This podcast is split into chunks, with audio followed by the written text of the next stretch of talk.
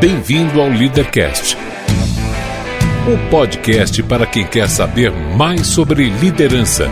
Apresentação: Luciano Pires.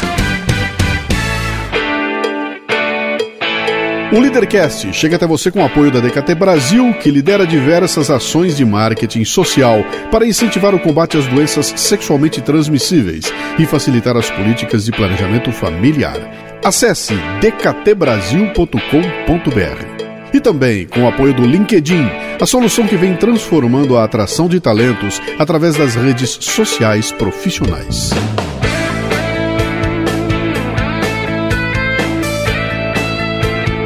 Hoje no Leadercast, a entrevista é com uma daquelas personalidades que fazem parte da história do Brasil, Osíris Silva. Fundador da Embraer, ex-ministro, ex-presidente da Petrobras, Osíris é natural de Bauru, a minha terra natal. Sai de lá ainda garoto, com o sonho de se transformar em engenheiro aeronáutico em 1947.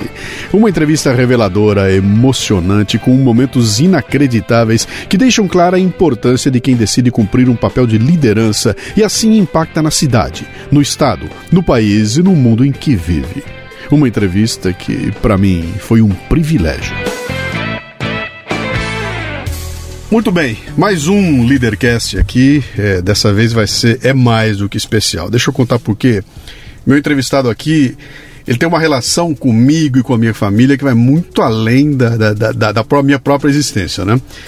Entre outros atributos fantásticos, primeiro ele é de Bauru, minha terra natal. Segundo, amigo de infância do meu pai, né? Se conheceram garotos lá em Bauru.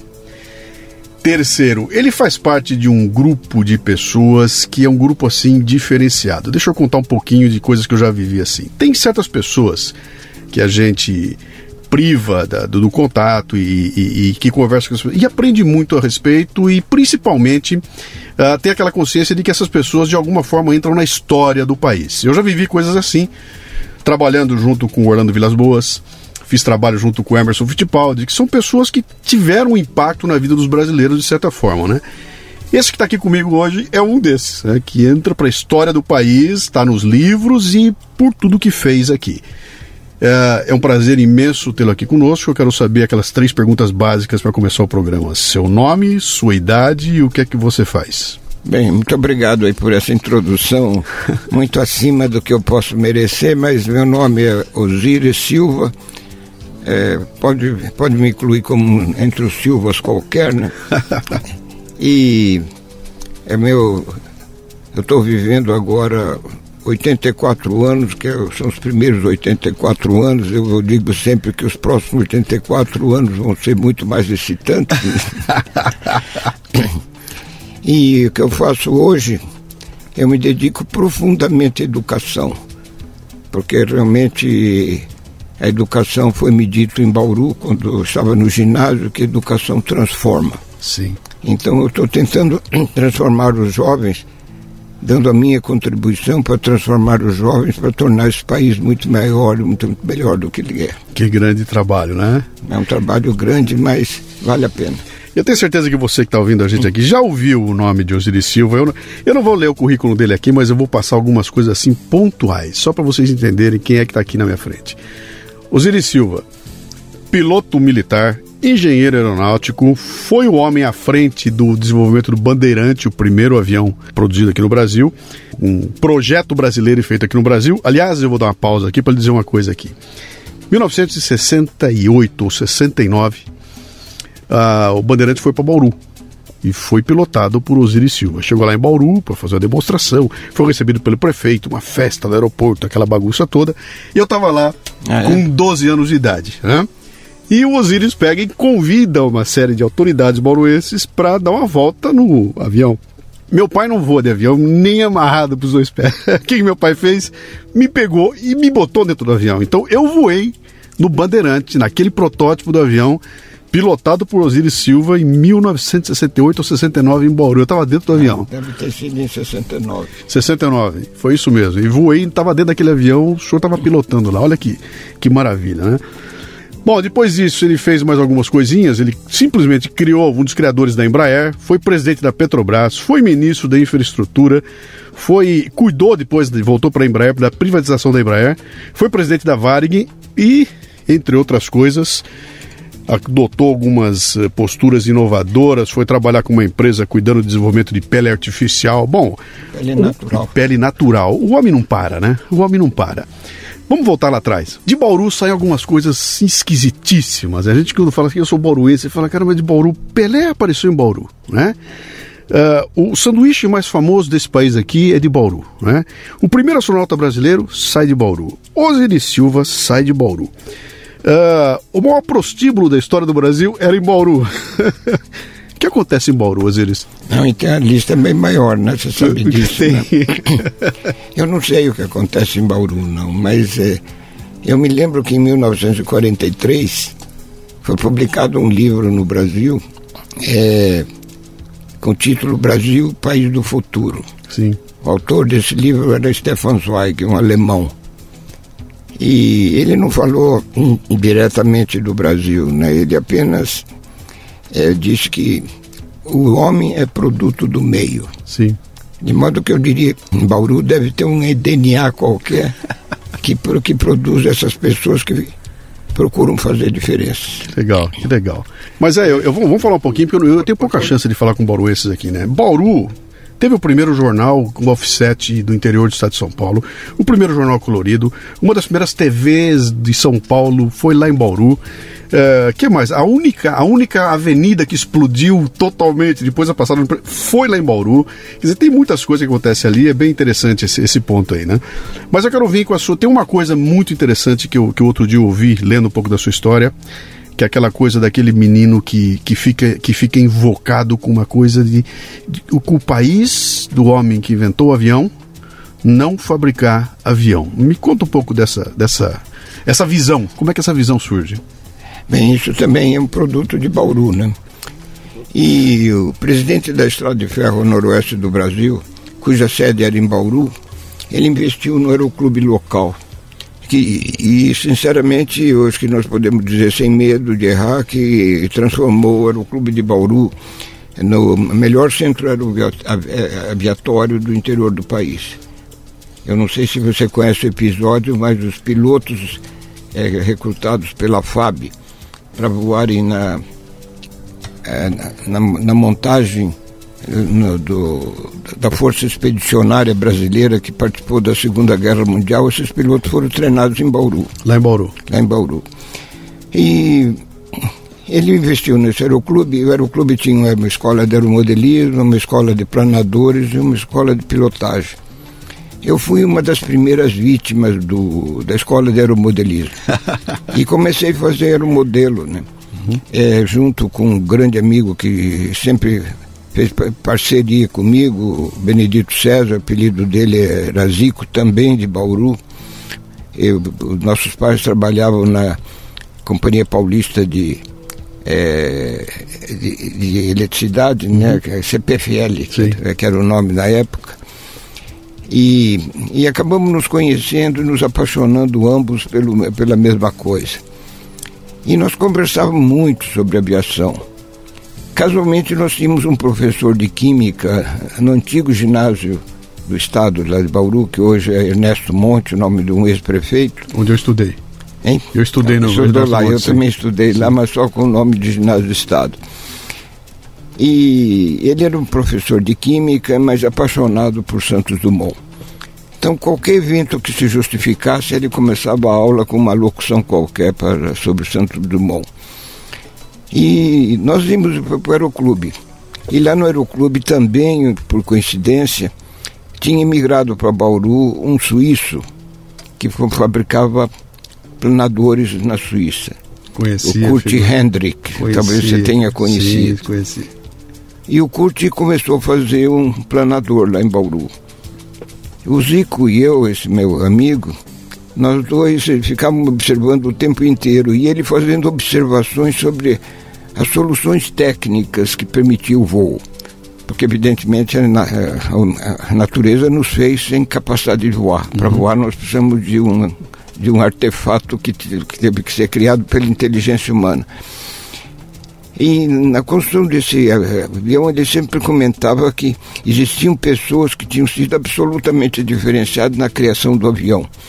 Por, seja por pequenas modificações técnicas, por, por reais invenções, uma série de coisas que foram aplicadas no avião que faziam com que ele chamava até de pessoas especiais.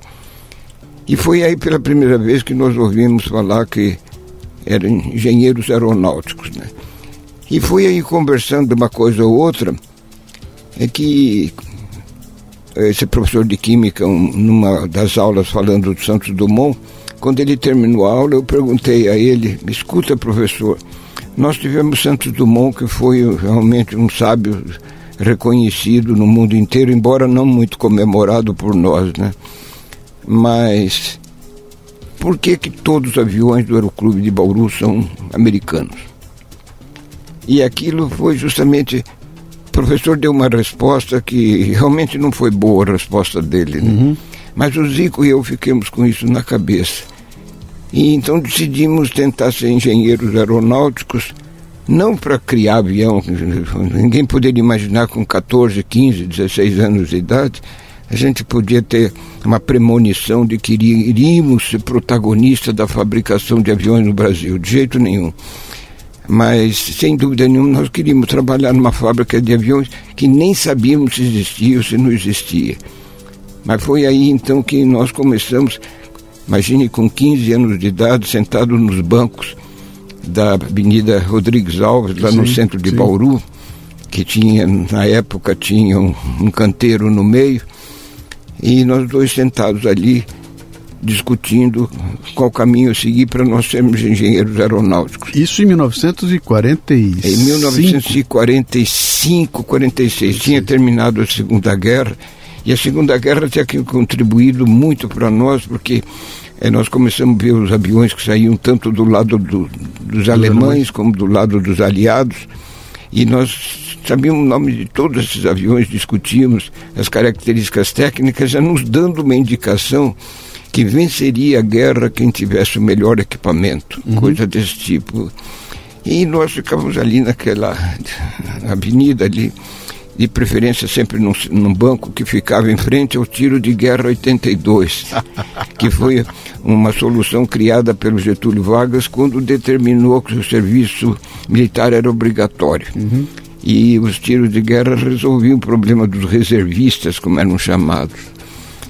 E foi aí um dia que o, o comandante do tiro de guerra atravessou a rua e nos surpreendeu. E falando, escuta, o que, que vocês discutem o tempo inteiro, né?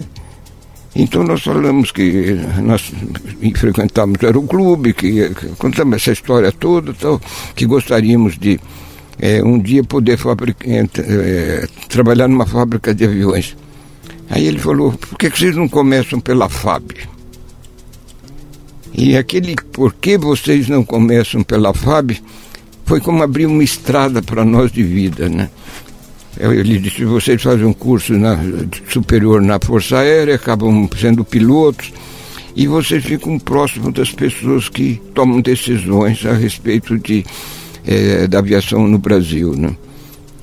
E ele obteve os prospectos, nós fizemos o concurso como duas pessoas absolutamente normais, fizemos um concurso de admissão em 1946, nós dois fomos ao pau. Ah, é? É, aí novamente entrou em, em cena o suíço. Sim. E o suíço falou um negócio que eu jamais me esqueci. Ele falou: vocês têm que entender que a vida é constituída por uma escada de subida, às vezes muito íngreme. Vocês falharam em subir o primeiro degrau. Significa que vocês não colocaram esforços suficientes. Estudem mais para vocês subirem e não esperem que a vida dê de qualquer coisa de presente para vocês. Cada degrau que vocês subirem vai ser produto de muito esforço. É. Olha que. que isso, com... isso, é meritocracia na veia em 1940 e pouco na boca de um suíço. É, na boca de um suíço. Em Bauru. Em Bauru. Em Bauru. Isso foi em 1947. Uhum. E aí nós voltamos. Nós, aí eu, o Zico e eu, nós estudávamos na rua inclusive andando, né? Uhum. Um disparava para o outro perguntas das, das matérias selecionadas pelo concurso que esse próprio sargento, comandante do tiro de guerra, tinha obtido, não sei aonde, mas ele trouxe os prospectos, currículo, tudo o que tinha que fazer para prestar um concurso e ser aprovado. E realmente nós, em 1947, no final de 47, fizemos o concurso e na segunda vez ambos fomos aprovados. Uhum. Mas houve um problema muito sério no Rio de Janeiro em relação à fraude, coisa dessa natureza. O concurso foi cancelado. Eita vida! E nós não sabíamos. Então, quando chegou na data da convocação, que nós tínhamos recebido anteriormente por telegrama, uhum. o telegrama naquela época era um meio de comunicação, nós nos largamos para o Rio de Janeiro. Com 16 anos? Com 16 anos. 16 anos. Chegamos no Rio de Janeiro, foi até gozado, porque é, o dinheiro era curtíssimo. Não né? me lembro que nós pegamos a segunda classe da Central do Brasil, que era, era péssima, escrita com C cedilhas. Passamos a noite toda no trem. Quantas horas era? De Bauru até lá? Era de Bauru a São Paulo, depois? É, de Bauru até para São Paulo nós até que íamos bem, porque íamos pela Paulista, do uhum. Estrada de Ferro, que a Paulista era muito boa. É, dava seis horas exatamente. Agora, o Central do Brasil não tinha hora de saída nem hora de chegada, né? Nós passamos a noite toda é, na segunda classe, muito mal acomodado, mas chegamos num domingo de manhã no Rio de Janeiro. Nem ele nem eu conhecíamos o Rio. Uhum. Um dinheiro curto no bolso. Falando porta, porco, Fernando. É, exatamente, enrolando a língua, né? Como lá, é. nós bauruenses, né? É. Aí descobrimos que podia ter pegar o, o trem de subúrbio do Rio de Janeiro, a, a, a escola de aviação, que a, a, é, chamava Escola de Aeronáutica, predecessora do, da academia agora, que está em Pirassununga, e pegamos um ônibus, que era um ônibus péssimo, viu? a carroceria do ônibus fazia quase que um V, e batemos lá na, em Marechal Hermes, perto de Cascadura, é, na, na zona norte, domingo, para nos apresentar. Aí, quando nós fomos apresentados lá, falamos com um soldado que estava na entrada da, da escola, soldado da, da, aeronáutica, ele me levou, ele nos levou ao oficial de dia. E o oficial de dia falou, vocês não sabem não que que foi adiada a, matrícula porque houve fraude no exame, tudo isso. Foi convocado um novo exame, tudo isso. E aí nós ficamos apavorados. Não tínhamos dinheiro, não tínhamos onde comer, não tínhamos onde dormir, nada. Aí o oficial de dia, até eu não me lembro dele, nunca mais consegui me lembrar dele, mas foi um homem excepcional. Ele falou, bom, isso não tem, não tem, não tem problema eu boto vocês num cantinho de um alojamento dos soldados e vocês ficam lá esperando esse negócio. Como aconteceu, Luciano, eu não sei explicar. Eu só sei que nós ficamos quatro meses num cantinho, que coisa. num alojamento dos soldados de uma forma absolutamente irregular dentro de uma unidade militar. São coisas. Que coisa impressionante. São coisas. Agora, o que era importante é que nós tínhamos um planejamento de vida. Nós uhum. fizemos em Bauru um planejamento de vida. Uhum. Nós queríamos ser engenheiros aeronáuticos. Sabe? Pegamos desvio porque era necessário. Sim. Nós descobrimos que o Brasil não tinha escola de engenharia aeronáutica na época. Mas aquele conselho do sargento lá do tiro de guerra foi ótimo, né? Porque uhum. ele disse realmente que fica perto dos aviões, fica perto da Força Aérea, que um é, dá mais, mais chance de acontecer. Mais ali, chance de acontecer alguma coisa. Deixa, deixa eu lhe perguntar uma coisa aqui, deixa eu voltar um pouquinho lá para aqueles dois meninos de 15 e 16 anos de idade que chegam diante de uma encruzilhada que exige a eles sair de casa e morar longe da família, num lugar que eles não têm a menor ideia de, de como é aquilo, ou seja, é, na frente você tem uma escuridão, né? Olha, eu sei que eu quero ir para lá, mas é tudo escuro, né? Como é que foi essa decisão de ir para lá? Como é que foi a família ouvir o, o, o, molequinho dizer estou indo embora para o Rio de Janeiro? Como é que foi esse processo?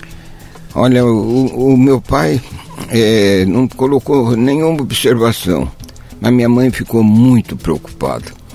E engraçado foi que nem o pai da mãe e a mãe do, do, do Zico ficaram preocupados. Uhum. E, e nós embarcamos. Mas efetivamente essa pergunta suscita exatamente uma coisa como nós, né? Como nós vemos hoje no mundo de, das comunicações, como nós estamos fazendo agora e tudo isso, está tudo com solução praticamente Sim. existente. Nós não sabíamos nada. Uhum. Minha mãe relutou bastante, mas afinal com, cedeu meus, meus, meus apelos pessoais. Mas eu não tinha argumentação para ela, sabe? Que nós estávamos sendo impelidos por uma vontade que, de ser engenheiro aeronáutico, que estava mais distante que você possa imaginar. Uhum. Mas nós fomos impelidos para isso. E quando eu fico pensando, eu próprio, infelizmente o Zico morreu muito cedo, mas é, quando eu fico pensando nisso, Falei, onde eu arranjei tanta coragem para fazer uma pois coisa é. dessa natureza? E o nosso conhecimento do Rio de Janeiro pode ser expressado por uma por o que aconteceu quando nós descemos do trem na central do Brasil. Eu virei para um carioca que estava passando ali e perguntei onde é que fica o centro, que era uma pergunta típica que a gente fazia naquela época. Sim. Nós não sabíamos que estávamos no centro do Rio de Janeiro, sim, né? Sim. De modo que mostra exatamente que nós estávamos palmilhando caminhos que nós não conhecíamos. Uhum. Nós tínhamos ideia do destino que nós queríamos, sabe? Uhum. por onde ir, não. É, é uma coisa muito louca, né? Que você, é. A gente pega esse avalia sua, olha aqui, olha. Sem Zico, dificilmente isso aconteceria. Sem o suíço, dificilmente aconteceria. Sem o sargento lá de Bauru, não aconteceria. Sem guerra, eu acho que não aconteceria, porque eu acho que a não. guerra trouxe um, né? Essa, essa, aquela evolução tecnológica, aquela Foi. revolução que está acontecendo. Quer dizer, olha como esses componentes vão se alinhando. Ah, né? mas teve outros, né? Eu, por estranho que possa parecer, esse ginásio do Estado, que hoje é o Colégio Santos Dumont, né? O Ernesto é, Monte. Ernesto Monte é, eu acho que também não teria acontecido, porque o, o diretor do, do ginásio do Estado na época era o professor Antônio Cabral, uhum. e o, ele trouxe professores novos de São Paulo e professores de, que eu lembro o nome deles todos, porque eram absolutamente excepcionais. Uhum. E um professor de matemática, ele conversando uma vez conosco, e nós falando sobre a ideia de ser engenheiro aeronáutico, não tinha escola, aquela história toda, ele falou: então vocês precisam de educação. Educação transforma. Estudem bastante, ponham tudo que vocês puderem na cabeça que as soluções vão aparecer. Uhum. E foi, foi exatamente, você veja que é aquilo que o Stefan Zweig falou muito propriamente no livro dele, nós somos produtos do meio. Sim. E o meio tem que dar esse estímulo para a gente. Sim. Quando você perguntou sobre o processo criativo de Bauru, pode ter certeza que, eu não sei se hoje ainda está lá, mas o DNA estava naquela uhum. época. Né? E foi, é- foi aí nessa direção. Acabamos ficando lá no. Voltando à- história anterior. E imagine que nós chegamos nos primeiros dias de janeiro, no Rio de Janeiro, em 1948. E nós fomos matriculados no dia 28 de abril de 48. Ficamos num cantinho do. Sem dinheiro para nada? Sem, absolutamente sem dinheiro. A minha mãe às vezes colocava uma nota de, de 10 reais, eu vou dizer, porque depois de sete moedas, que eu enfrentei sete moedas no Brasil, eu não sei quanto era, mas ela botava aquele dinheirinho numa carta e chegava para mim lá na Escola de Aeronáutica no Rio de Janeiro. Quer dizer, e a gente ia vivendo, né? Quer dizer, então comia com soldados, dormia num catre lá de lona, de- desse tempo todo, então no dia 28 de janeiro, de, de, de abril, nós fomos, nós fomos matriculados. Esse, que, que impressionante essa, essa- essas coisas. E a gente olha, hoje, hoje eu, eu tenho medo de mandar meu filho de 30 anos para a Inglaterra, tendo acesso a tudo, falando com ele no telefone, olhando pelo. pelo olhando aqui a, a cara dele, ele está lá em Londres, fala comigo aqui, e a gente fica é, é, conectado. junto. E nós temos medo, né? Imagina na sua, naquela época, quer dizer, um pai e a mãe mandam o filho falando, nem sei quando é que eu vou conseguir falar com ele de novo. Porque não vai ser por telefone. Eh, naquela época, né? Eu vou ter que mandar uma carta para ele, né? Não, não tinha telefone em Bauru praticamente. Quer dizer, a gente. O primeiro telefone que chegou em Bauru, eu não sei precisar que data foi, mas imagine que o, não, os telefones.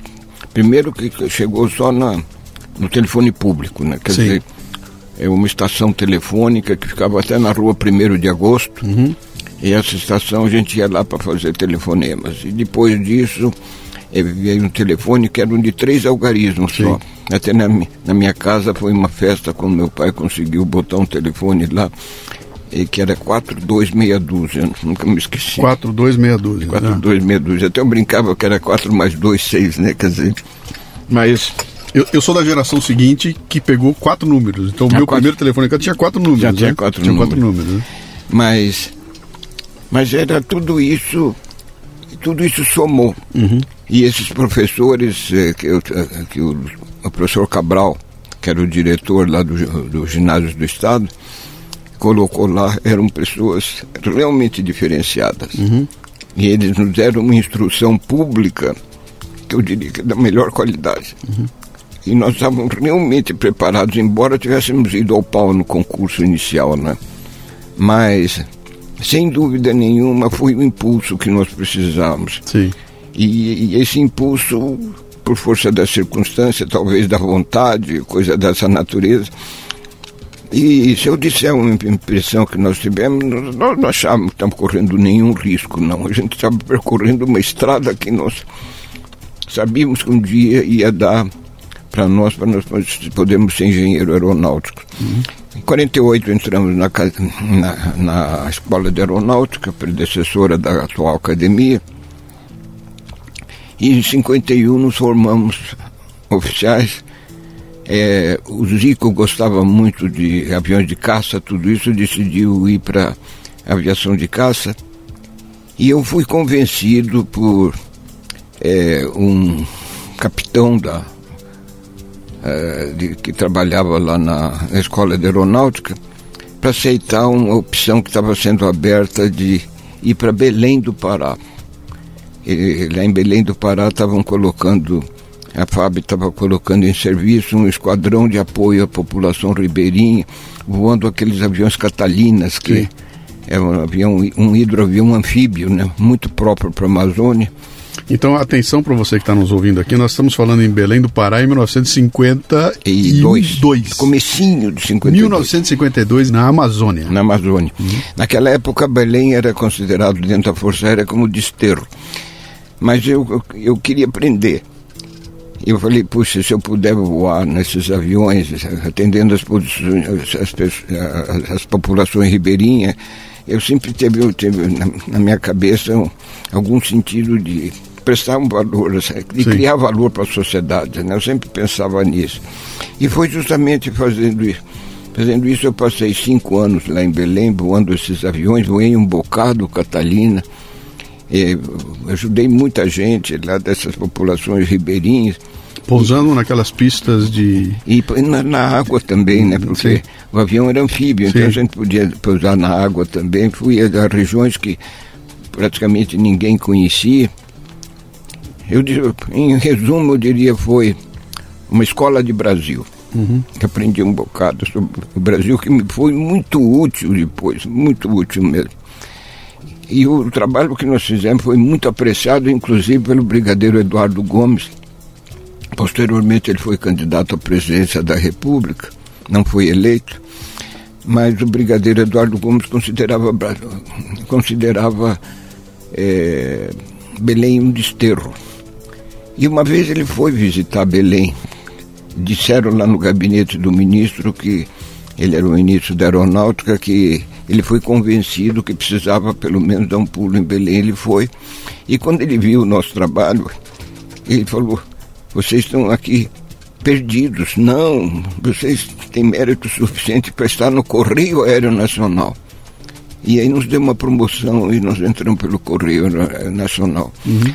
Mas o Zico que tinha ficado na aviação de caça, quando eu falo nós é porque nós somos em 10, 10 recém-formados para lá. Mas o Zico não foi, porque o Zico ficou, ficou no Rio de Janeiro.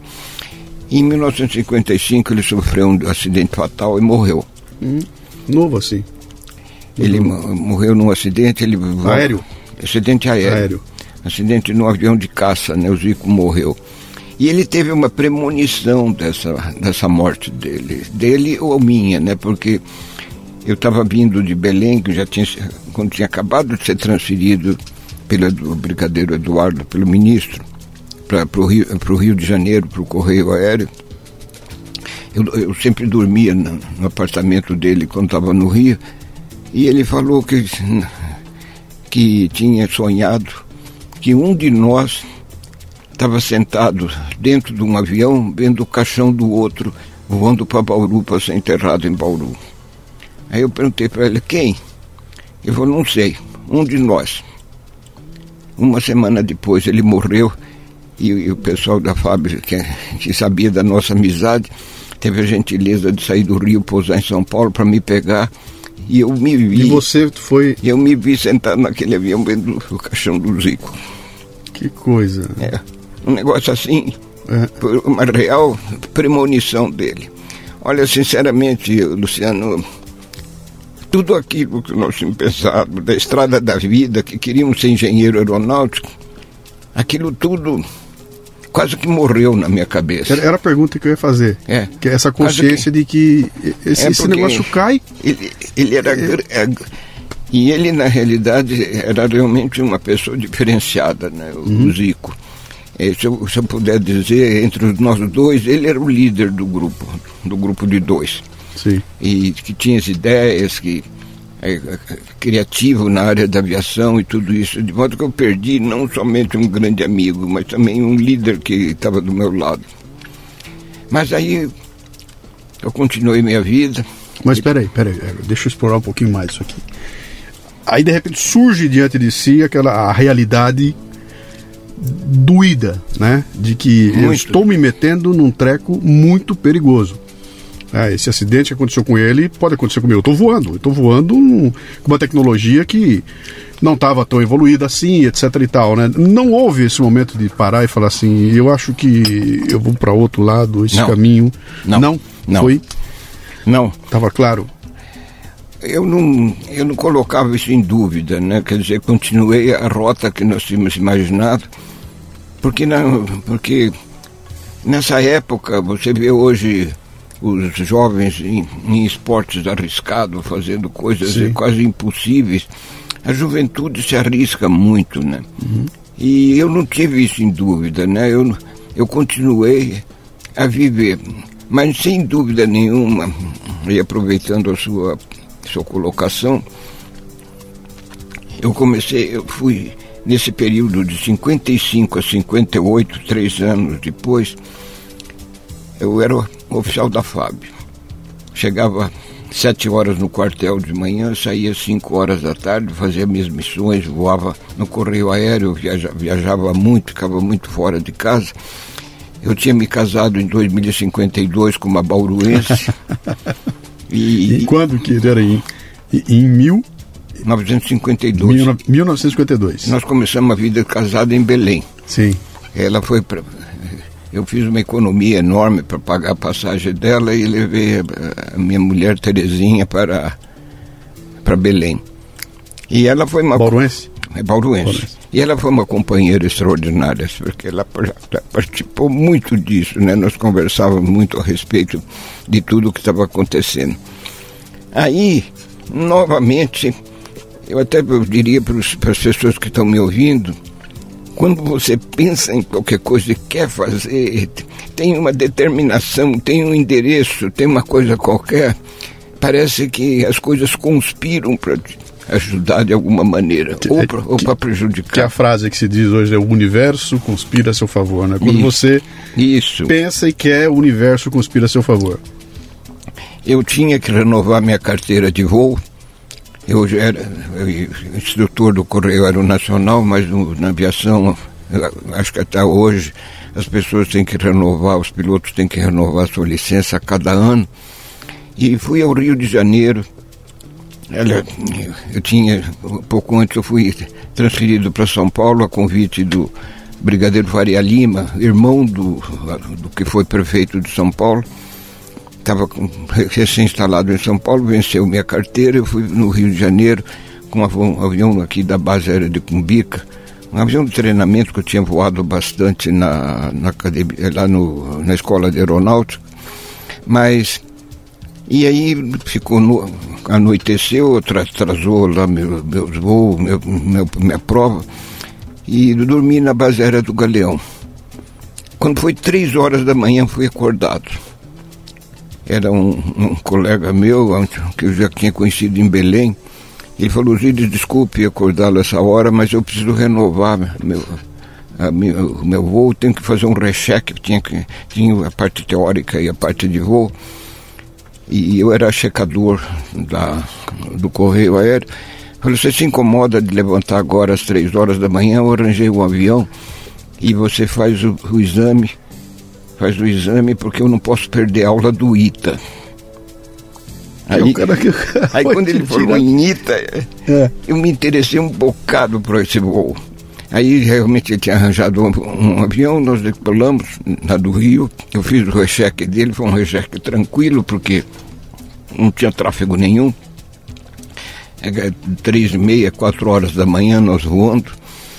E aí ele começou a me contar algo do ITA. Uhum. Pode imaginar que quando ele falou que o ITA. Instituto Tecnológico da Aeronáutica. Que fazia engenheiros aeronáuticos, né, que, que formava engenheiros aeronáuticos, né? E ele foi discorrendo sobre o ITA, e num certo momento ele interrompeu a descrição dele sobre o ITA e falou: Espera aí, você não quer ser engenheiro aeronáutico? Eu falei: Olha, você nem imagina. Aí ele falou, me perguntou, uma, fez uma série de perguntas quanto à qualificação. Ele falou: você não deve ter visto, mas o ministro acaba de assinar uma portaria que aqueles oficiais que fizerem aplicação, eu era nessa época, era segundo tenente, ele falou, os oficiais que fizerem uma aplicação e receberem a aprovação do, do ministro da Aeronáutica e façam um concurso para o ITA, passando no concurso ganham uma bolsa integral para se formar em engenharia aeronáutica. Quer dizer, se esse cara vem acordar às três da hora da manhã e você vira para ele e fala o seguinte para ele que cara não me enche o saco, eu tô dormindo, não, não vou fazer, e você tivesse dito que não. Não. Mas olha, eu faria aquele voo de qualquer jeito, né? Mas quando ele começou ainda a dizer que não podia perder aula no ITA, eu queria saber que Sim. Eu que, que animal era esse, né? O que, que é isso, né? E foi aí que ele falou, começou a fazer umas perguntas sobre as minhas qualificações, os cursos que eu tinha feito, os aviões que eu tinha voado. Ele falou: olha, não há razão para o ministro da Aeronáutica não aprovar um requerimento seu. Olha, sinceramente, eu, subi naquele avião como aviador, oficial aviador. Desci daquele avião como engenheiro. Que fantástico. Quer dizer, a cabeça fez. Virou, né? A cabeça virou. E aí não dormi mais, né? Voltei pro meu alojamento, não dormi mais. Aí fui cedinho pro para decolagem, meu avião não podia voar noturno, então fui para a cabeceira da pista com o motor virando. Quando o operador da torre disse que o sol nasceu, eu decolei. Uhum. E vim pelo Vale do Paraíba, voando baixo. É, sozinho. So, sozinho. Sozinho. Vim voando baixo pelo Vale do Paraíba até Cumbica, que era a base aérea onde eu estava e fiquei matutando como que eu falaria para o Brigadeiro Faria Lima, que tinha me tirado do Correio Aeronacional para criar um esquadrão de busca e salvamento aqui em São Paulo. E eu falei, poxa, faz dois meses que ele fez isso, ele não vai me deixar. Ele não vai me deixar abandonar esse projeto, né? É porque realmente o, brigadeiro Faria Lima, naquela época, ele olhava para mim e dizia que você vai ter uma carreira no, na, na, aeronáutica espetacular. E falei, aí foi. Eu repousei em Cumbica, eu diria lá pelas sete horas da manhã, e fiquei sentado na sala de espera do, do, do, do, brigadeiro, do brigadeiro. E aí, quando o brigadeiro chega, eu, eu pedi para falar com ele e pedi perguntei se ele aprovava um requerimento que eu queria fazer para o ministro. Ele tinha que aprovar esse requerimento. Ele falou negativo. Falei, não, de jeito nenhum, não vou deixar que você jogue toda essa carreira que você embasou para crescer na FAB só para ser engenheiro aeronáutico, né? Mas aí eu contei a história de Bauru, do, do sonho de a gente ser engenheiro aeronáutico, não sei o que e tal. Insisti muito. A secretária dele, que, cujo nome eu me lembro, Dona Elsie, ela entrava e saía na sala o tempo inteiro, não deixava incomodar, ela se interessou pelo, pelo negócio. E até ela falou, ela falou, mas brigadeiro, pensa, pensa um pouco. Ela se meteu na história? Ela se meteu na história. Ela falou, pensa um pouco. O que o Zira está dizendo faz o maior sentido. Ela entendeu, né? Ela entende. E falou, tá bom, então faz o requerimento, eu mando para o ministro. O ministro aprovou. E aí eu corri para eu corri para casa. Aquele dia até deu beijo no trabalho, né? Uhum. Porque corri para casa para contar para minha esposa, Terezinha, bauruense também contar para ela. O dia que eu contei para ela, você pode imaginar a alegria dela. Né? Imagino. Que idade, que idade você tinha na época? Eu tinha, isso foi em 1958, eu tinha 28 anos. 28. Então, 10 anos depois daquele sonho na praça lá em Bauru. É, exatamente. Ah, é, conseguiu chegar na. Um pouquinho na mais de 10 anos, Sim. né? Mas aí então eu falei, bom, hoje o Brigadeiro Faria Lima assinou o documento. Surpreendentemente, a aprovação do ministro veio muito rápida até. Veio muito rápida e eu me mandei brasa para ver os prospectos do ITA para começar a estudar. E o Brigadeiro Faria Lima, então, não sei o que foi que deu nele, talvez ele reviu a situação dele. Ele telefonou para a escola de formação, de aperfeiçoamento dos oficiais, que era em São Paulo nessa época, e deu instruções para o chefe da biblioteca comprar todos os livros que eu precisasse para estudar. E aí fui trabalhar durante o dia e varar a noite estudando. Uhum. Pra, um, cara de 28 anos competir, competir com um aluno de 18 para entrar no ITA, você pode imaginar que, que, não era. Sim. E aí acabei fazendo o concurso de admissão o concurso de admissão foi extremamente penoso, porque eu não podia perder aquela oportunidade. Eu não podia pôr naquele concurso. Né? Uhum. Né? Eu falei, meu Deus do céu, eu tenho que, tenho que passar. Mas cada momento que eu avançava no, no, nos estudos, eu via que eu estava mais distante de ser aprovado do que eu imaginava, né? Uhum. Porque eu estava literalmente enferrujado. Imagino. E aí realmente estudei um bocado. E sozinho? Estudou sozinho? Estudei sozinho. Não foi fazer um cursinho, não, não teve nada disso? Não, estudou sozinho? Estudei sozinho. Sozinho. E com livros, inclusive, comprados pela biblioteca lá da, da escola, da, da escola da base. E e aí dizer, não, não, não, tinha nenhuma pessoa para lhe dizer, olha, vai cair tal coisa, tal coisa, tal coisa. É mais ou menos assim que funciona, nada. Era, não conhecia era... ninguém né, do, do ITA para que pudesse trocar ideias, nada disso. Eu, eu mandei em brasa e o primeiro exame foi de física. Você não pode imaginar. Quando eu vi a prova de física, eu quase chorei. eu quase chorei. E eu pedia a todo mundo, inclusive a Deus, eu, dizia, eu não posso levar pau nessa prova. E aí, no, depois de um certo momento, me recompus, eu falei, bom, agora entrar na racional, eu vou ter que fazer essa prova. E mandei brasa, fiz a prova, saí com a sensação de ter sido derrotado. O meu coração estava saindo pela, pela boca. E aquele dia eu saí de lá do Ita, eu estava tão estourado, estava com tamanha ansiedade, ansiedade que fui a pé até a cidade, são quase 5 quilômetros, eu fui a pé apressado porque eu não aguentava mais a pressão do coração de dizer, depois de toda essa jornada, e ao pau, né? uhum. não, não, ter passado, né? Mas, só, uma, só uma, uma, pausa aqui, só para de novo para botar as coisas em perspectiva aqui para a moçada que está nos ouvindo, né? Quer dizer, Independente dessa, independente dessa tensão toda, de toda essa, essa, essa, coisa que foi construída, de 10 anos depois conseguir chegar lá, e essa pressão, etc e tal, tem um outro componente aí que a molecada de hoje não considera que é o seguinte: não é que tinha outra chance, que se não der aqui eu vou ali e faço ali. Não tinha isso. Ou não. era lá, ou era lá. Quer dizer, se não der aqui, eu faço outra, se não, não. der aqui, eu faço mês que vem, eu mudo de escola. Não tinha isso. Não. Ou era, era uma chance só. Era uma chance só. É porque era a única escola de engenharia aeronáutica que tinha no Brasil uhum. naquela época. Pensar para o exterior, de jeito nenhum. Sim. Eu mal sabia o que, que era dólar, né? Coisa dessa natureza. Sim. Quer dizer, então não tinha jeito, eu tinha que passar. E casualmente passei. Foi, não, não foi casualmente, né? foi, foi incrível, né? É. Aí eu passei, ganhei um pouquinho mais de confiança e depois nas outras quatro provas que eram química, física, matemática e português.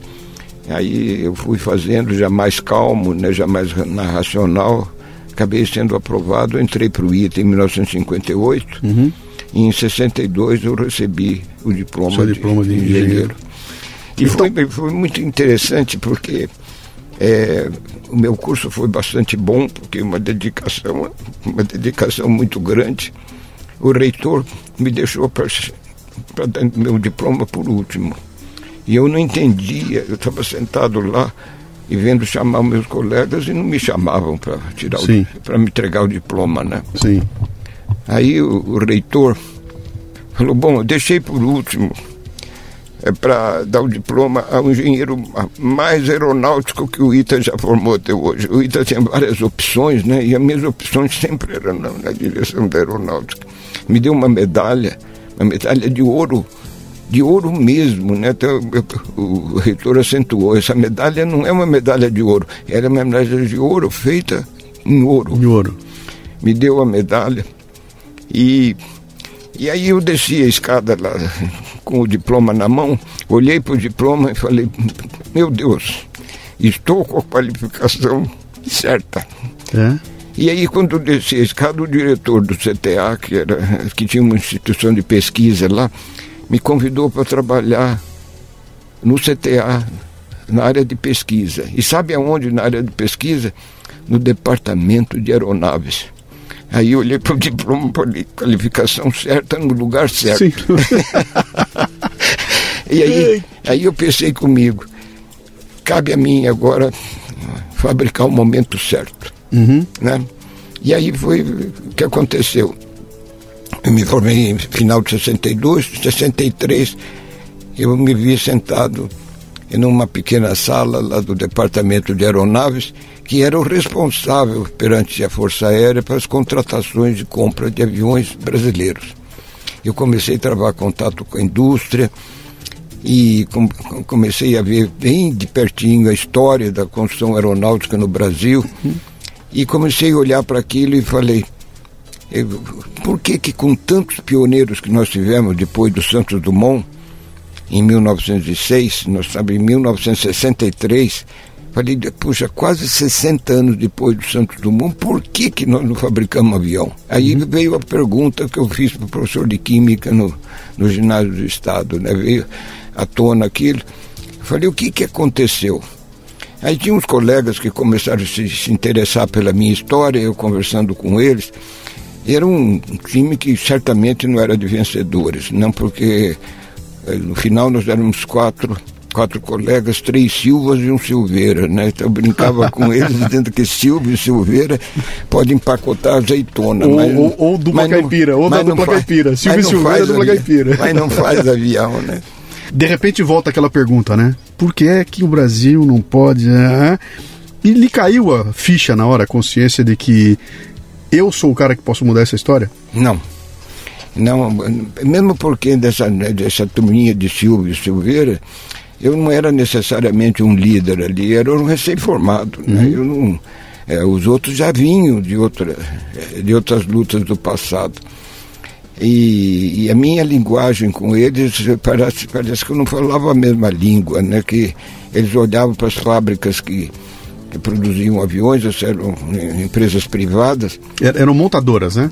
né? É, elas não tinham, fazia até projeto, porque o ITA tendo sido criado em 1950, nós estamos em 63, muitos graduados do ITA tentaram fabricar aviões, hum. e alguns até de projeto próprio. Quer dizer, havia aquilo que o brigadeiro Montenegro, que foi quem criou o, o ITA, que ele dizia, se eu fabricar sementes, quando houver o terreno fértil, vão nascer as árvores, né? Sim. Quer dizer, então ele queria dizer, nós vamos fabricar o engenheiro e esperar que o terreno fértil surja. Sim. Quer dizer, era um homem visionário, absolutamente competente. E foi aí então que é, eu comecei a olhar aquela história toda desses colegas mesmo que tinham construído aviões. Eu, houve outros também que é, fizeram curso no exterior, nos Estados Unidos e na Europa, em particular na França, e que tinham se graduado e voltado para o Brasil e tentado fabricar aviões, mas não tiveram sucesso. E eu começava a ouvir aquelas histórias todas, e um dia eu, reunindo com os outros Silvas e Silveira, né? E falei para eles, fiz a pergunta fundamental para eles. Será que não tem um denominador comum de por que nós não fabricamos avião? Não é possível que em 60 anos ninguém possa ter tido sucesso. Houve algum sucesso na fabricação do Paulistinha, por exemplo, por a ação da Cis Chateaubriand em São Paulo. Chegou, a Companhia Aeronáutica Paulista chegou a fabricar 800 aviões, coisas dessa natureza, mas nada que pudesse sacudir a nossa presença, não só no Brasil, como no mercado mundial.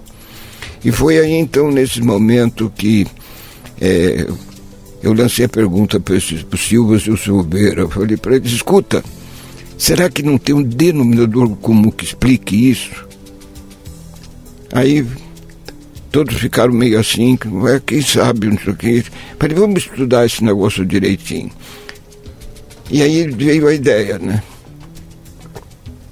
É, na, depois de tantas, muitas conversas, nós chegamos à conclusão que todos os aviões que tinham sido feitos no Brasil eram similares aos aviões fabricados nos Estados Unidos. E aí nós fizemos uma imagem na nossa cabeça de dizer o seguinte: isso é como uma luta de boxe, onde tem um cara extremamente qualificado boxeando um cara que não tem qualificação nenhuma. Sim. Quer dizer, no primeiro soco ele vai para o nocaute, né? Então nós falamos: não. Se a gente um dia for fabricar avião, nós temos que fazer um avião que não seja acreditado no mercado mundial. Um avião diferente, absolutamente diferente. Inovação. Inovação, Inovação. exatamente. E aí, com essa conclusão do avião diferente, a gente olhava para o mercado mundial e a gente dizia, não, não há espaço. Todos os aviões que a gente imaginava, tipos de avião, tudo isso que imaginava, não havia espaço, né? E aí, novamente, a conspiração universal que nós falamos agora há pouco, né? eu fui convidado pelo Estado-Maior da Aeronáutica para ser o secretário, uma espécie de carregador de piano de uma comissão de alto nível que foi feita na FAB, para verificar se havia segurança de voo suficiente no Brasil. Uhum. Porque tinha havido uma sequência de acidentes inexplicáveis na aviação comercial e começou a haver uma desconfiança de que o piloto brasileiro não era muito competente. E havia razão para isso. Até 1944 ou 45, só voavam no Brasil em aviões comerciais que eram muito antigos. É, é, foi praticamente durante, a guerra, é, pilotos estrangeiros, americanos, franceses, italianos, mas não brasileiros. Os brasileiros, em geral, não gostavam de embarcar num avião pilotado por brasileiro. E aí surgiu um decreto do Getúlio Vargas dizendo que as tripulações dos aviões e, e as tripulações dos navios deviam ser brasileiros. brasileiros. E então o pessoal dizia, bom, colocaram por decreto, né, por lei, gente incompetente para voar no Brasil. Ah. Está falando em cota. Ele é, criou uma cota uma de 100% cota, das vagas para brasileiro.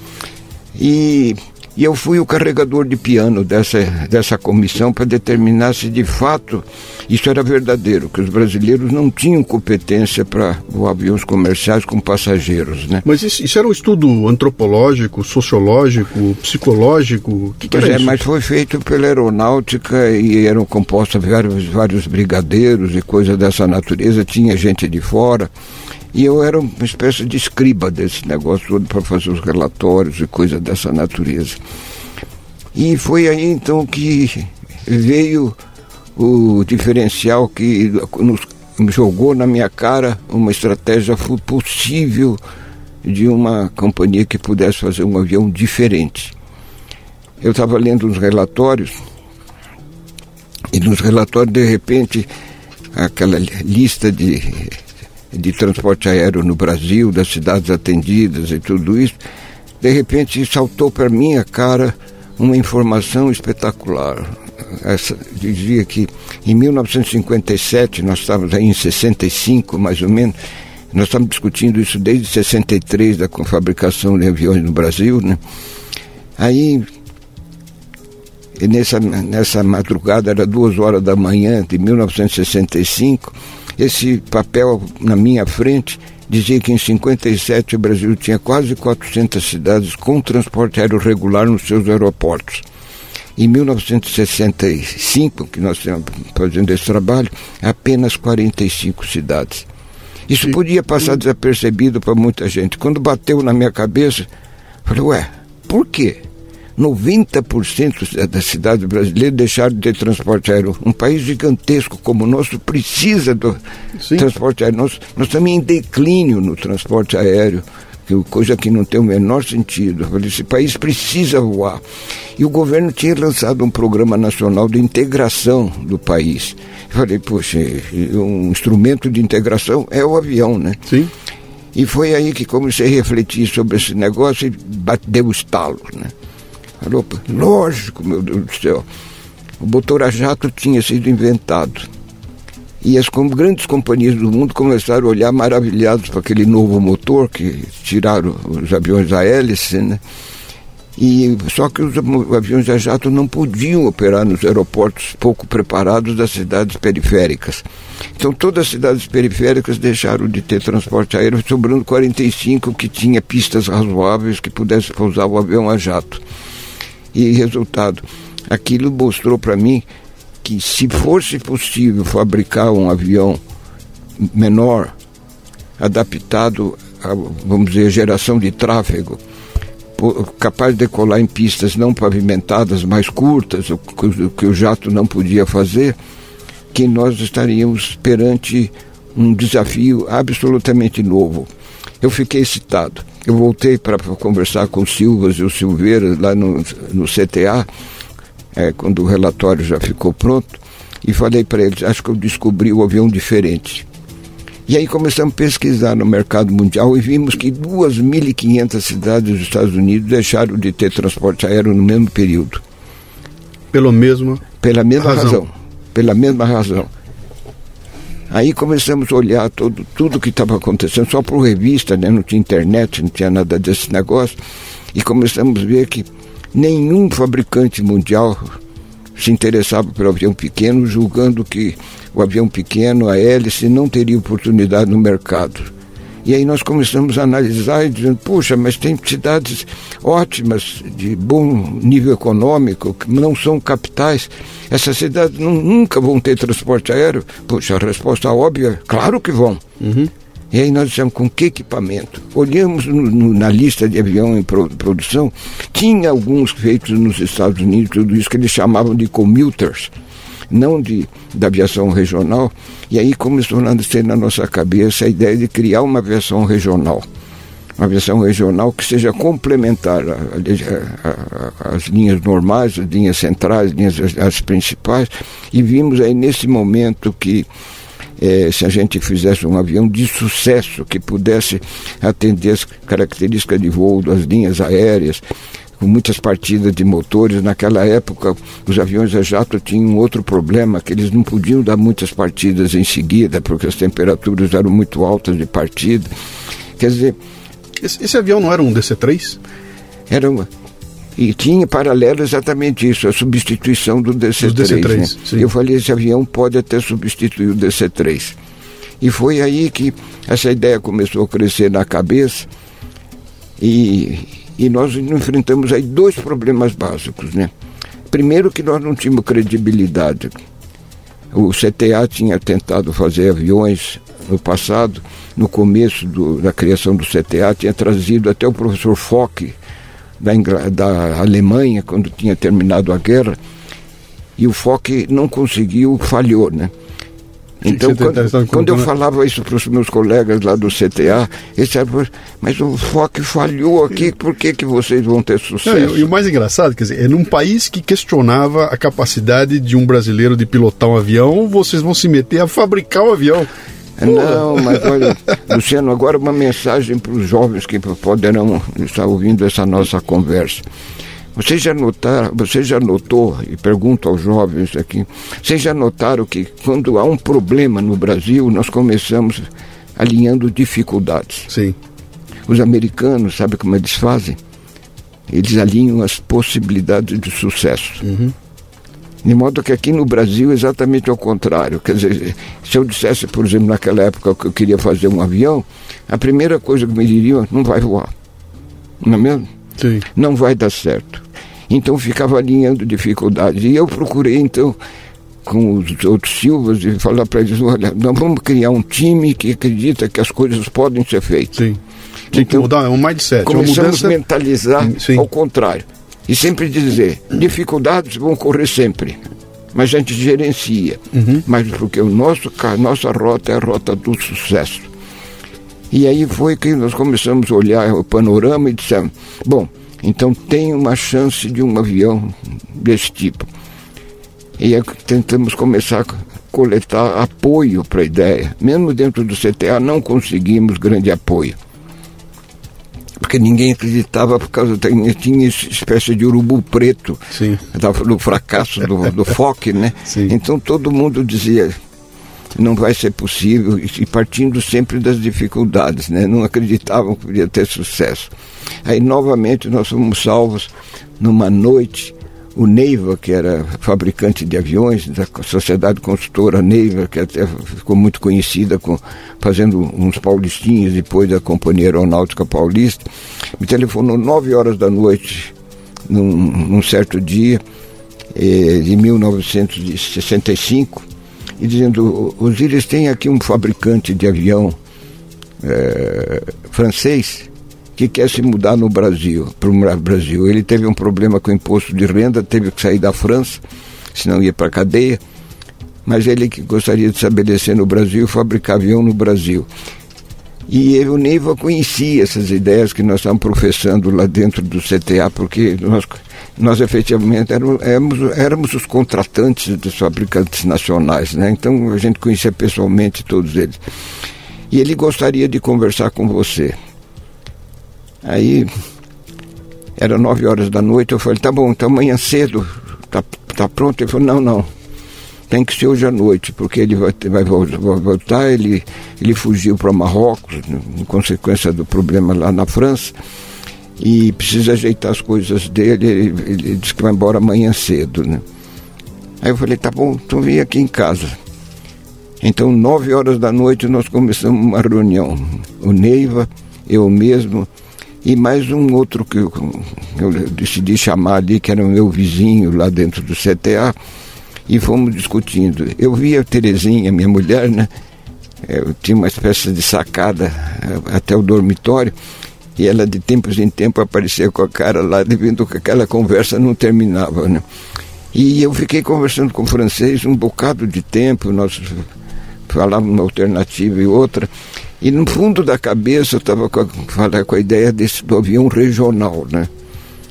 E, e, e, a gente não empatava em coisa nenhuma. O francês, o francês era um sujeito muito é, francês, vamos dizer, né? muito cheio de si, Sim. da sua competência, tudo, é, como dizem os franceses, né? rempli de soi-même. E, mas quando chegou num certo momento, já eram umas três horas da manhã, eu viro para o francês e falei para ele sobre o nosso, a nossa descoberta que havia um nicho no mercado do avião regional. Né?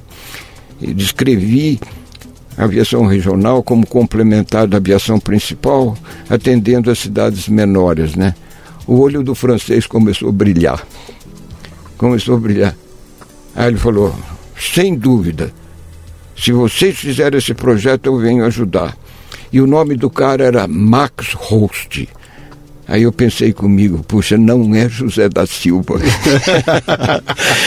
Olha, me encontramos uma mina de ouro aí, quando ele começou a se interessar, eu falei, puxa, fazer uma equipe nossa liderada pelo, pelo Max Host, ah, meu Deus do céu, nós vamos conseguir apoio para o Temos nosso... uma grande jogada de marketing. É, né? porque, porque nós mesmos não vamos conseguir. É. Aí o Max Falou, para esse projeto eu venho para o Brasil. Eu vou para o Marrocos e volto dentro de 30 dias e vou começar a trabalhar com vocês. Aí ele saiu, foi embora. Aí eu parei, sentei na cadeira e a Terezinha me chamando para dormir, já era mais de três horas da manhã. Eu falei, meu Deus, o que que eu fiz? Entregou o ouro. Eu não tenho, não tenho autoridade. Sim. Eu não tenho peso específico para oferecer qualquer condição de trabalho para esse francês. Ele diz que volta dentro de 30 dias. Aí eu falei, ah, vou ter que arranjar uma forma de a gente contratar esse francês. Como? Num ambiente de absoluta incredulidade, né? Foi aí então que voltei no dia seguinte para o departamento chamei os, os outros Silvas de Silveira, né, falei para eles, olha, surgiu isso. Aí contei a história da conversa com o francês e alguns e um deles que trabalhava comigo disse que tinha sido estagiário na fábrica dele lá na França, Max Rousse Aviation, que tinha tido muito sucesso de fazer aviões que a Força Aérea Francesa combateu no Líbano, na, na Líbia, uhum. naquela época. E foi aí então que nós começamos a desenvolver o que, que nós poderíamos fazer para envolver o francês, né? E aí um deles, um Silva, que até meu nome muito parecido, Osílio Carlos da Silva, quer dizer, um outro Silva, Osílio teve uma ideia brilhante. O brigadeiro mais forte da FAB, que tinha o melhor orçamento, era o diretor de materiais. Esse brigadeiro era formado pela Escola Superior de Paris e era famoso na FAB pelo pela admiração que ele tinha pelos franceses. O Osílio falou, Osílio, imagine se a gente come, consegue colocar o Max Rosto em frente a esse brigadeiro. E arrumou um padrinho. O brigadeiro pode ter até orgasmo de poder falar francês, né? E foi aí que né, nós montamos pauzinhos, todos com, através do meu chefe, tudo isso que apoiou a ideia e conseguimos colocar o francês na frente do brigadeiro. Não nós, porque nós uhum. não tínhamos nem hierarquia, nem posição para isso, mas arranjamos uns amigos aí, colocaram o francês. Uma hora de conversa com o brigadeiro, ele saiu contratado. Que e, o, e o brigadeiro... Olha, olha, olha, que, olha que loucura essa história que você está me contando. Um, tem uma coisa que a gente fala, nós estamos falando de fabricar avião. Né? Então, ó, o, o, drive disso é uma questão de engenharia. Né? Engenheiros, engenharia, tecnologia, matemáticas. E você está me contando uma, uma, uma, conversa de política. Vocês fizeram uma tremenda de uma armação política para conseguir. Mas porque nós tínhamos confiança na nossa capacidade técnica de fazer avião. Uhum.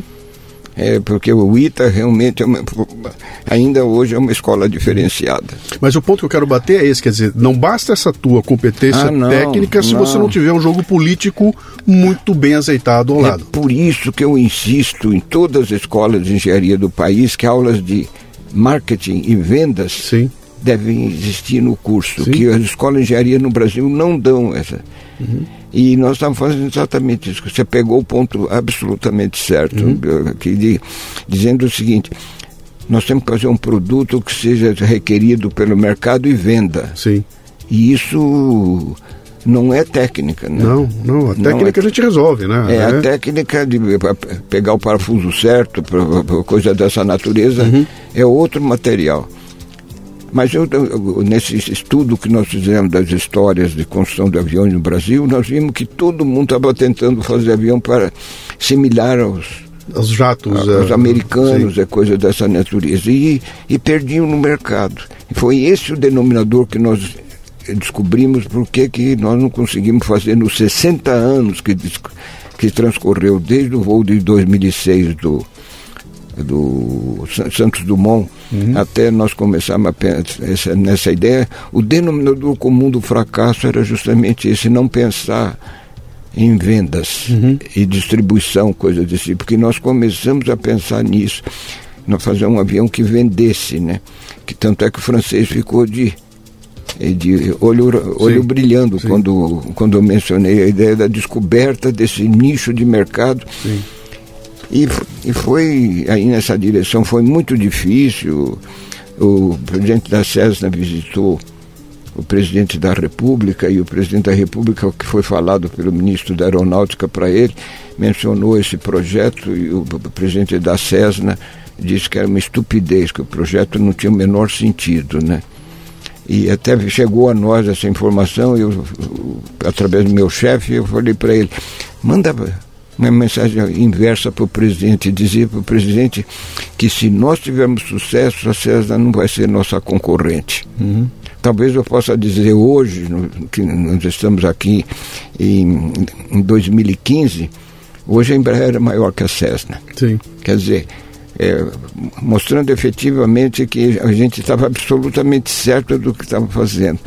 E foi aí então que, com o Max Host, é, começamos a ganhar credibilidade, afinal, Max Host pode fabricar avião, José da Silva não, uhum.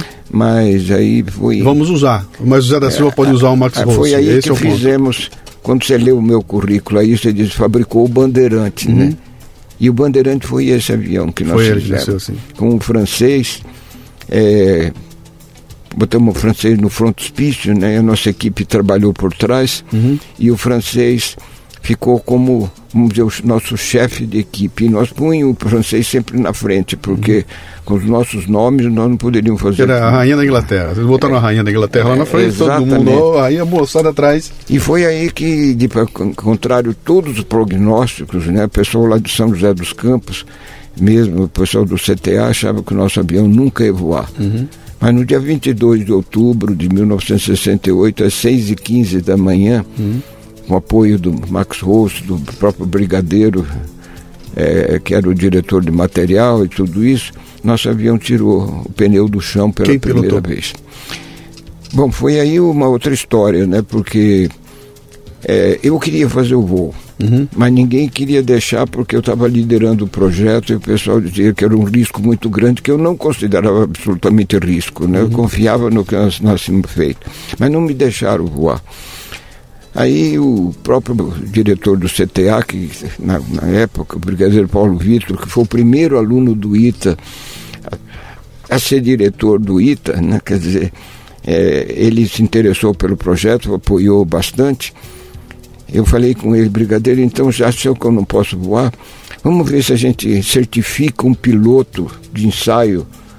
É, na França, nós, por causa do Max Rosso, nós tivemos muita relação com a França a França nos dá um, um piloto qualificado para fazer esse voo. E o brigadeiro falou, poxa, e, e, aí a gente não dá a impressão que isso aqui é pelada, né? Que a gente está fazendo qualquer coisa séria, né? E foi aí então que nós conseguimos que dois pilotos nossos fizeram um curso na Escola Superior de Aeronáutica da França uhum. e se qualificaram como pilotos de ensaio. Sim. E, e aí então foram eles que voaram o Então avião. me conta agora um, um, momento. Quero que você me conte esse momento. Vamos ver. Eu, momento... eu, eu, vou, eu vou descrever aqui, vamos visualizar um filme, né? Ah, o avião está na pista, motor ligado, cheio de gente em volta, você está em pé ali assistindo aquele momento. Não era muita gente não, porque nós tivemos voo 6 horas da manhã. Mas quantos deviam ser? 10, 12? Não, não, Nem isso? tinha umas 300 pessoas. Mas ele era bastante gente, né? É. O avião está lá ligado e de repente o avião começa a correr a pista e chega um momento as rodas saem do chão, Sai do chão. e ele decola. Qual é a sensação? Olha, indescri... indescritível. Não dá para descrever. Quando nós vimos aquele avião voando, ninguém acreditava que nós tínhamos feito aquilo, né? que, que tinha coisa. sido possível. Eu, eu, tinha tô, gente, tinha eu, tô, gente, eu, tô, eu tô arrepiado aqui até, até gente, o olho arrepiado. Tinha gente chorando até. É. Que coisa impressionante. Foi realmente. Hum. É, mas aí depois de toda aquela festa, todo mundo cumprimentar, não sei o que, começou a ir embora todo mundo. Aí eu chamei o, os outros Silvas, né? E o Silveira, né? Que eu, eu os mantinha comigo, né? Eu tinha assumido a liderança deles, embora tenha chegado mais tarde no, no, do, do, no departamento, né? Aí falei para eles outra coisa que foi, foi, foi de uma visão impressionante, eu diria. Eu falei para eles, bom, o avião está feito. Agora nós vamos fabricar para vendê-lo. Quer dizer, eu coloquei o desafio logo em seguida, Sim. o desafio próximo que nós tínhamos, né? Que aí é uma outra conversa gigantesca, porque Gigant... o investimento é muito maior, muito é conseguir alguém que acreditasse exatamente, na, exatamente. e transformasse aquilo. E, Quer e... dizer, nós tínhamos um avião demonstrador de um conceito. Sim. É, tínhamos o avião demonstrando ali que era possível fazer um avião regional e coisa dessa natureza, mas o mercado estava escondido, né? quer dizer, era um mercado em potencial. Uhum. E foi aí então que nós começamos a pensar como fazer, né? Bom, hipótese 1. Um, é, entregar esse avião para uma das empresas brasileiras que estivesse lá. Ninguém topou, inclusive o próprio Neiva, porque eu coloquei uma dimensão desse projeto que afastou todo mundo, que ele, ele tinha que ser um projeto internacional. Porque eu, disse, eu sempre dizia que Uh, o número de tecnologias aplicadas no avião exigiria uma equipe muito grande de pessoas, não só das diferentes tecnologias como hidráulica, eletrônica, Sim. eletricidade, própria aerodinâmica, assim por diante, a gente tinha que ter especialista de tudo isso. E o, e o mercado brasileiro não pagava a conta. Uhum. Não era suficiente. Então nós tínhamos que dar uma dimensão diferente, internacional ao projeto. Sim. É... E já se enxergava também esse avião voando lá fora. Voando lá fora. Vendendo para voar lá ah, fora também. Vendendo no mercado fora, mundial. Porque, porque, o mercado brasileiro não absorveria e não uhum. forneceria condições suficientes, como é o caso do mercado automobilístico. Né? Esses caras que vieram fabricar automóveis no Brasil vieram por, porque aqui realmente o, o mercado demandava isso. Né? E, e, eu já enxergava isso com clareza. Eu diria, não, nós temos que ir para o mercado mundial. E aí assustou os brasileiros, aí, cara, mas não sou um player mundial. Eles, nenhum aceitou, né? Sim.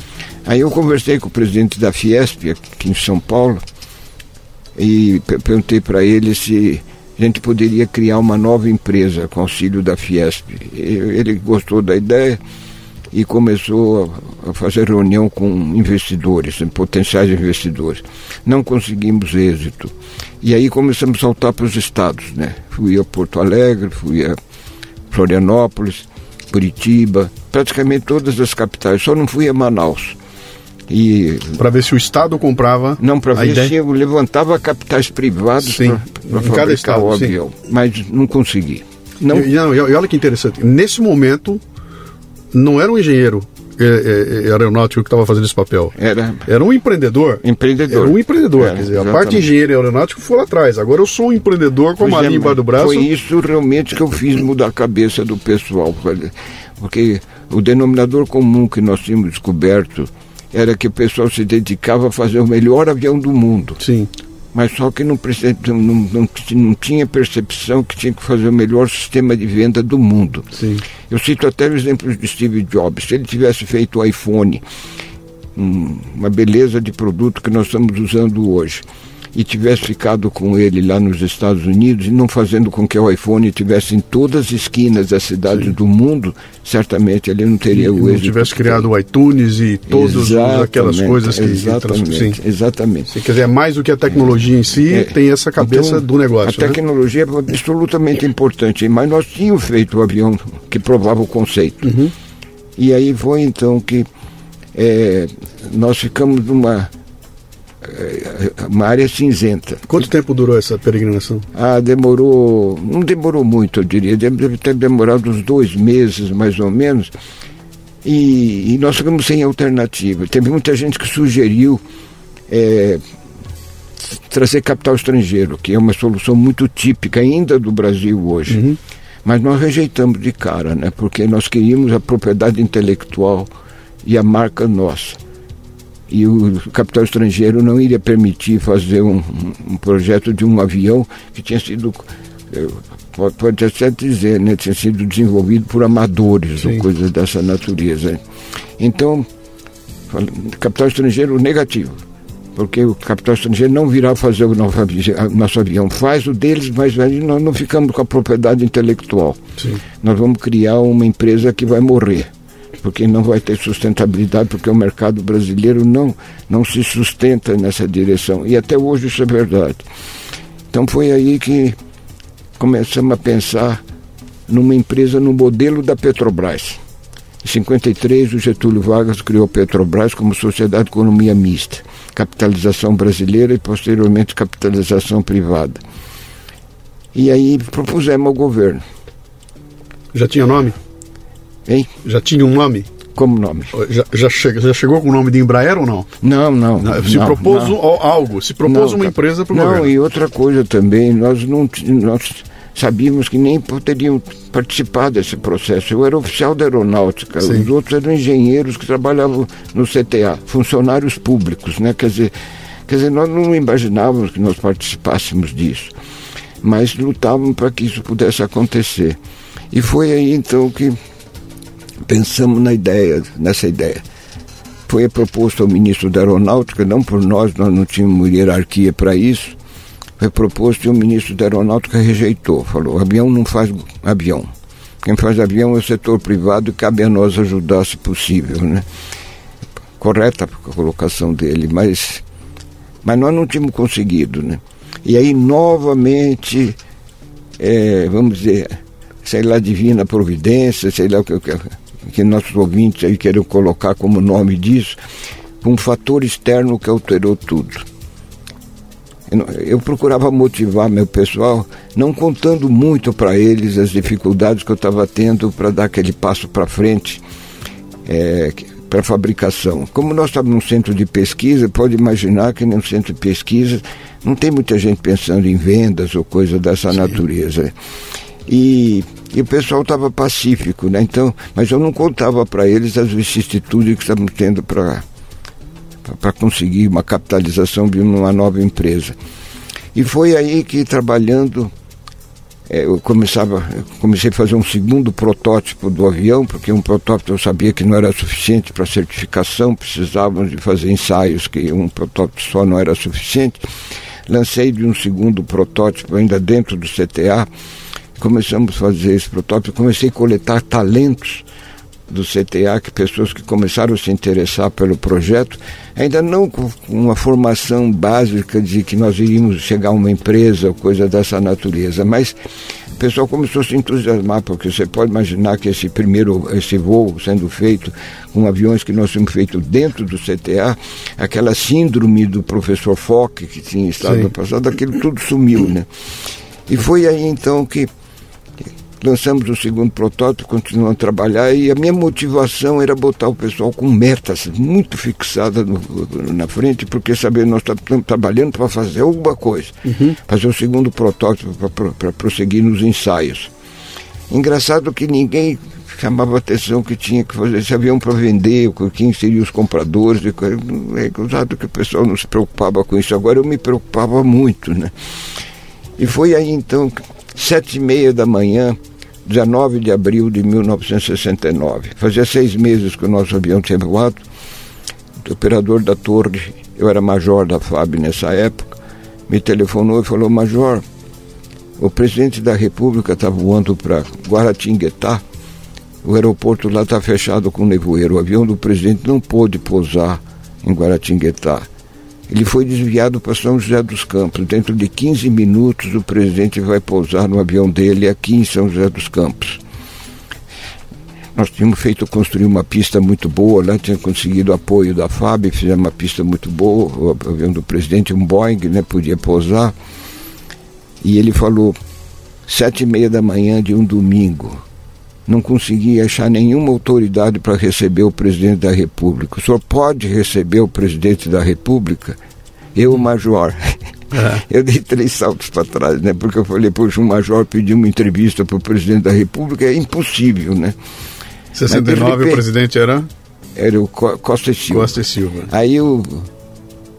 Aí ele perguntou, o senhor pode receber o presidente da República? Eu falei, claro, pô. Bota o avião do presidente aqui na frente das nossas instalações, que eram muito precárias. Até dizia como a gente usava muita madeira para usar os gabaritos, que não tínhamos dinheiro para quase coisa nenhuma. É, e aí o presidente desceu do avião absolutamente sozinho, somente com a segurança. Não tinha um político, não tinha ninguém. Era domingo, né, final. Aí me apresentei ao presidente e tal e comecei a falar com ele sobre os nossos projetos. Tentando mostrar para o presidente que se a gente não tivesse uma companhia começada pelo governo, tipo de Petrobras, é que nós só tínhamos petróleo eu, porque é por causa da Petrobras, né? Eu estou rindo de imaginar, é, é, essa conversa aconteceu onde? Do pé da escada até onde? Até levou... a entrada do hangar. Quer onde dizer, nós estamos trabalhando. Foi, isso, a, gente, a gente chama isso de elevator pitch, né? eu tenho, o tempo que o elevador leva para chegar no andar é o tempo que eu tenho para vender minha ideia. Esse... O seu tempo era da descida da escada até a entrada no hangar. É, mas, mas não, como não tinha nenhuma outra autoridade Sim, o presente era seu presidente comigo só. E aí eu já estava com uma experiência enorme de tentar convencer as pessoas, porque eu tinha feito palestra para tudo, apresentando o plano de Sim. desenvolvimento da fabricação de aviões no Brasil. E para muita gente, então já estava com a cabeça bem, bem preparada, né? Então eu soltei a minha lavagem cerebral na cabeça do presidente, né? Para o presidente mudar a política de governo que tinha sido a nossa transmitida pelo ministro da Aeronáutica, criando uma sociedade de economia mista com o modelo da Petrobras. Né?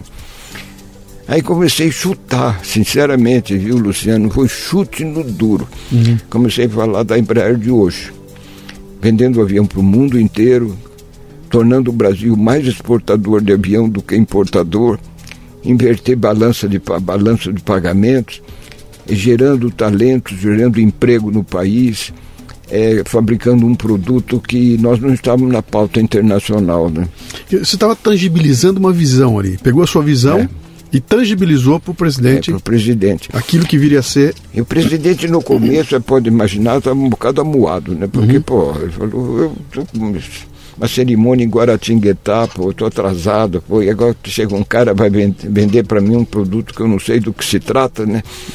Mas aí começou a dar um estalo na cabeça dele e ele começou a fazer perguntas cada vez mais pertinentes. Ah, evidentemente, eu aumentei a pressão, né? Claro. Aumentei a pressão da conversa é. e fui em frente, né? E quando terminou a conversa, o campo de Guaratinguetá abriu, chamaram o presidente para decolar, eu acompanhei até a porta do avião, foi, foi espetacular, viu? Ele subiu três degraus da escada, parou no meio da escada, desceu de novo, botou a mão no meu ombro. Falou, vamos pensar nisso seriamente. E olha, e ele pensou seriamente. Então, um mês e meio depois, dia 26 de abril de 1969, eu fui convocado em Brasília para fazer, na reunião dos ministros, uma apresentação do plano de desenvolvimento e fabricação de aviões no Brasil. Que loucura. E aí eu levei, eu, eu levei tudo aquilo que tinha somado nas conversas, das perguntas dos empresários, tudo aquele negócio. E naquela época a gente ia fazer as transparências, né? Sim, não, não tinha slides, essas coisas todas que tem hoje. Então vamos lá, vamos lá a provocação. Hum. O céu fechou. O aeroporto fechou, o presidente não pôde descer, teve que desviar para o aeroporto num domingo de manhã. A única pessoa disponível era Osiris Silva. Que sorte, hein? Como Osiris tem sorte, hein? É, é sorte o nome disso? Olha, eu refleti muito sobre isso, né? Eu, eu brinco sempre dizendo, só tem sorte quem vai. Uhum. E nós estávamos lá. Quer dizer, então a gente fa pode fabricar sorte. Uhum. Quer dizer. Eu costumo dizer que a sorte é a junção de preparo com oportunidade, né? Se a oportunidade surgiu e você está preparado, o momento está criado, né? Cria-se um momento, né? E, e, muito importante, você está lá. Sim, está lá. Quer dizer, era domingo, sete e meia da manhã. Imagine só, muita gente pergunta, me pergunta por que, que vocês estavam trabalhando. Eu falei, uhum. não sei. Porque eu motivava meu pessoal em, em função de metas que eu colocava, uhum. metas ambiciosas, né? E sempre tinha essas metas e sabe como é que as coisas a gente, sobretudo em trabalhos pioneiros como esse, em geral a falta é mais presente do que a disponibilidade das coisas que se precisa fazer. Né? Uhum. Quer dizer, em geral você trabalha mais para cobrir falta do que efetivamente para chegar no objetivo. E foi exatamente o que aconteceu. Uhum. É, então vale a minha colocação, só tem sorte quem vai. O dia que, por exemplo, você, sete e meia da manhã, poxa, domingo, eu não vou lá coisa de cima nenhuma. É isso aí.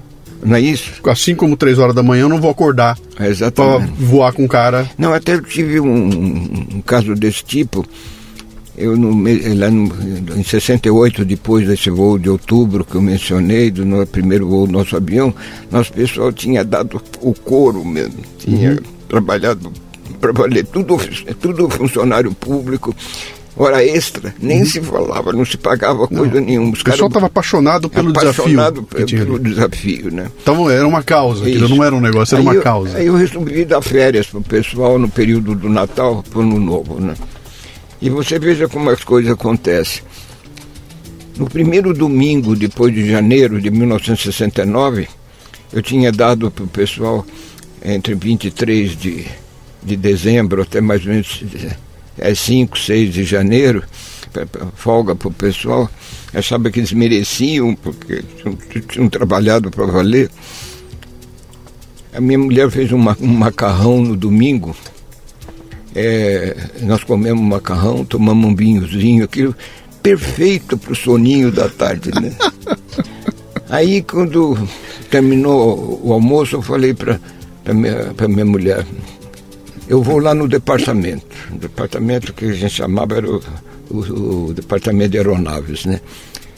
Eu falei, pô, que você vai lá, porque depois desse almoço aqui, vai dormir um pouco, descanse, você mandou o pessoal todo descansar, agora você vai descansar também. Eu falei, não, não, eu vou lá. Aí fui para o departamento.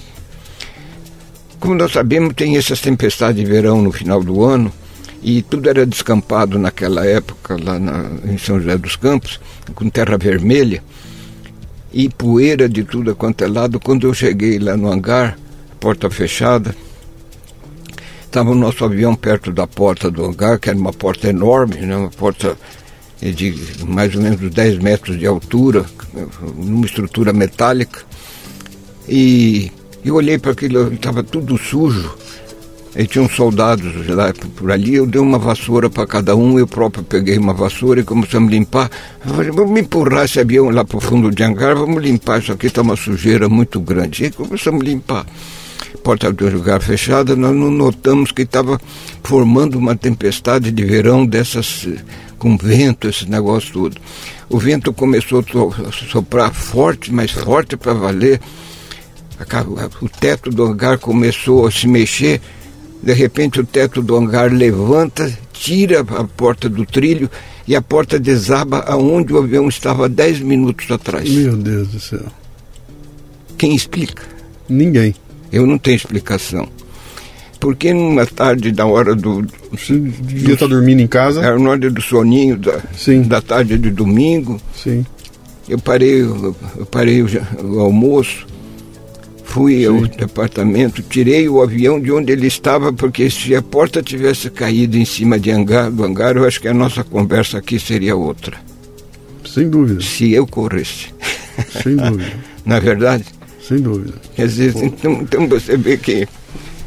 O acaso, o acaso é o acaso. Pois é, mais ou menos como é aquilo que nós falamos ah, anteriormente, uhum. né? Quando há uma determinação, uma, você quer fazer, muitas vezes surge uma oportunidade que aqueles que desistiram não acontece, né? Sim.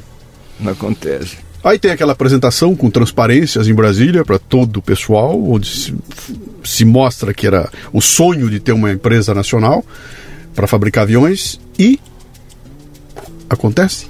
Bom, quando, quando terminou a apresentação, os ministros começaram a fazer perguntas, né? Uma pergunta aqui, outra lá. Os ministros que estavam liderando ali, eu diria, era o Macedo Soares, da Indústria e Comércio, ministro do Planejamento, que era o Hélio Beltrão, ministro da Aeronáutica, era o Márcio de Souza e Melo, e E o ministro, eu mencionei quatro, né? São quatro, eram, eram quatro ministros. Era. E aí o, o Delfim Neto, que era o ministro da Fazenda, o verdadeiro czar da época, né? Uhum. Ele, ele mandava um bocado. Aí o próprio Delfim falou, mas qual vai ser o nome dessa empresa? Aí um dos meus colegas, o único Silveira entre os Silvas, né? Uhum. Quando eu decolei de São José dos Campos como para protótipo do avião para ir para Brasília, para essa reunião convocada pelo presidente, ele botou um pedacinho de papel no meu bolso, botou no meu bolso, leia isso no avião. E o papelzinho que ele colocou falou: se alguém perguntar o nome da empresa, sugere Empresa Brasileira de Aeronáutica, Embraer. Ele... Aí quando eu decolei, até me esqueci do papelzinho, mas no voo para Brasília, nosso avião levava duas horas para chegar em Brasília. No voo Brasília eu estava pilotando, e aí eu me lembrei do papelzinho, tentei o papel do bolso, ele falou, se alguém perguntar o nome da empresa, sugere esse. Foi aí que eu. Assim. Eu, aí o Delfim, no finalzinho, falou, mas qual vai ser o nome dessa empresa? Eu fiquei quase desesperado, né? Porque falei, meu Deus, ganhamos a batalha, né? Sim. Quer dizer, a, a, a empresa vai surgir.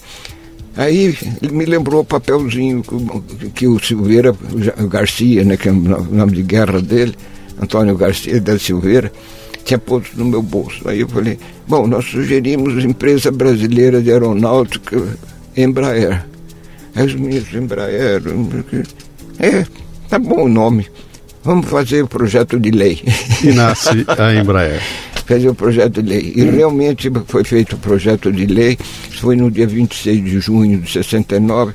No dia 19 de agosto de 1969, o presidente sancionou, sancionou a lei.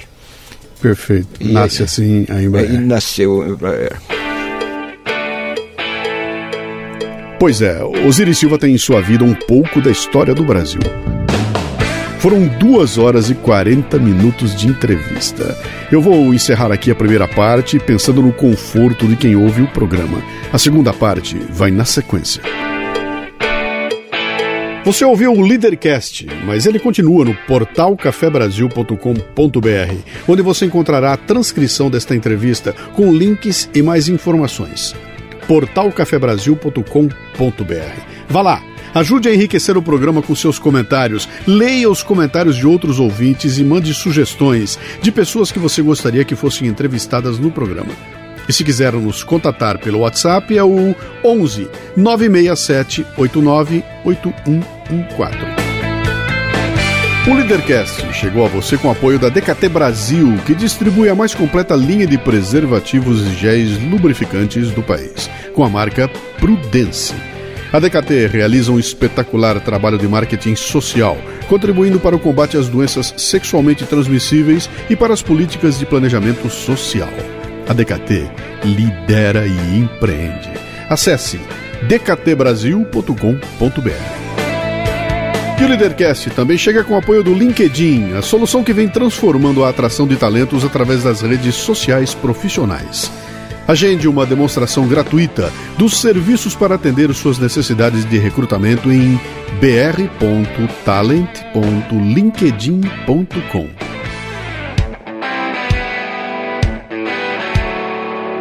Você ouviu o Leadercast com Luciano Pires.